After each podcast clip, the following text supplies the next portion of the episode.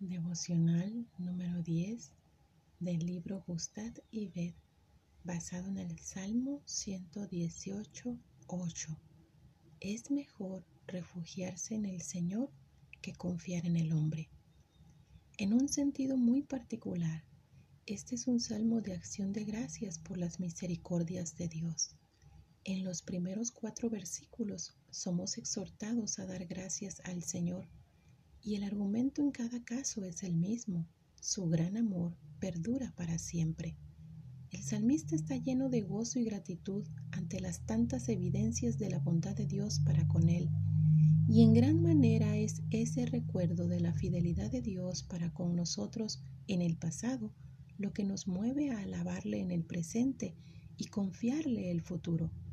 El salmista aquí nos ilustra esa realidad a manera de testimonio encontramos, en primer lugar, el relato de una experiencia de liberación del salmista. Desde mi angustia clamé al Señor, y Él respondió dándome libertad. Hubo en el pasado una particular aflicción que lo movió a clamar al Señor, y Dios le mostró su bondad al rescatarlo mediante su poder. En medio de la aflicción, el salmista hizo lo que todos nosotros debemos hacer, orar. Él hizo su deber y dejó los resultados en manos de Dios.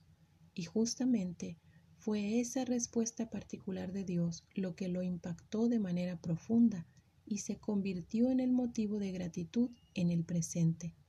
Luego, en los versículos 6 y 7, el salmista reflexiona sobre esa experiencia. Hay una verdad aprendida en su relación con Dios que ahora se convierte en una poderosa convicción y es esa convicción la que genera en él una actitud de fe. El Señor está conmigo y no tengo miedo. ¿Qué me puede hacer un simple mortal? El Señor está conmigo, Él es mi ayuda. Ya veré por los suelos a los que me odian. Observemos que su temor no es disipado por algo que él pudo ver o hacer en sí mismo, sino por lo que Dios es y puede hacer. Cuando en medio de la aflicción Dios nos concede la gracia para reconocerlo en su grandeza y su poder, entonces seremos capaces de ver las circunstancias presentes en su verdadera dimensión. Si no somos capaces de ver a Dios en la aflicción, entonces la descripción de la realidad está incompleta. Dios siempre está con nosotros. Finalmente, en el verso 8, el salmista nos externa su resolución como producto de su experiencia y reflexión. El texto señala, es mejor refugiarse en el Señor que confiar en el hombre. La exhortación es un llamado a discernir entre dos opciones. Es un llamado a ejercitar la sabiduría, no simplemente entre algo bueno y malo, sino entre lo bueno y lo mejor. En medio de nuestras aflicciones, debemos diligentemente encontrar un refugio para preservar nuestras almas del miedo, de la ansiedad y de la desesperación. El salmista nos exhorta a elegir bien.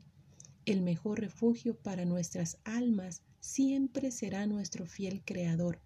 La evidencia de un corazón bendecido es un corazón que confía en Dios. Dios es bueno.